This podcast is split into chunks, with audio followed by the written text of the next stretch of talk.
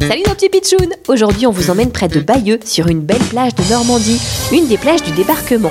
On l'appelle comme ça parce que quand il y a eu la Seconde Guerre mondiale, il y a fort fort longtemps, c'est ici que les Alliés, les soldats qui venaient aider la France à être libérés de ses attaquants, ont débarqué. C'est par là qu'ils sont arrivés quoi. Aujourd'hui plus question de guerre bien sûr, c'est une belle plage de sable fin et c'est pas Benoît qui va vous dire le contraire. Salut les pitchouns Moi, je suis un promeneur et je suis venu ici pour marcher. Benoît était tranquillement en train de marcher sur la plage quand soudain il a fait une fantastique découverte.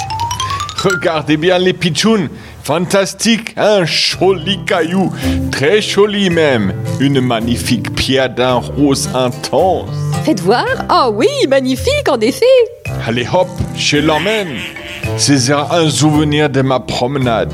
Je vais la rincer dans la mer. Et voilà, je la mets dans ma poche et maintenant on rentre à la maison. Et voilà Benoît très content qui rentre chez lui. Tiens, c'est bizarre, c'est tout chaud dans ma poche. C'est de plus en plus chaud. Vraiment très très chaud. Benoît, ça va? Ah non, ça va pas du tout. Ça brûle, au secours. Dans ma poche, ça a pris feu. La pierre est une pierre maléfique. Vite, sortez-la de mon pantalon. Mais oui, en effet, Benoît, il y a une grande trace de brûlure, c'est la pierre qui est en feu. Au secours, sur la vilaine pierre. Voilà, Benoît, c'est bon, elle est ressortie de votre pantalon. Mais pourquoi elle a pris feu?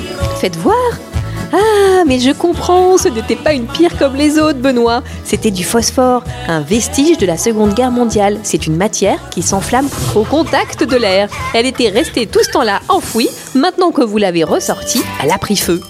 Ah Vite, à l'hôpital Benoît a été très brûlé à cause de cette magnifique pierre rose. Comme quoi, les pitchouns, faites toujours attention à ce que vous mettez dans vos poches. Et à demain pour une nouvelle actu du jour, bizarre, drôle, insolite.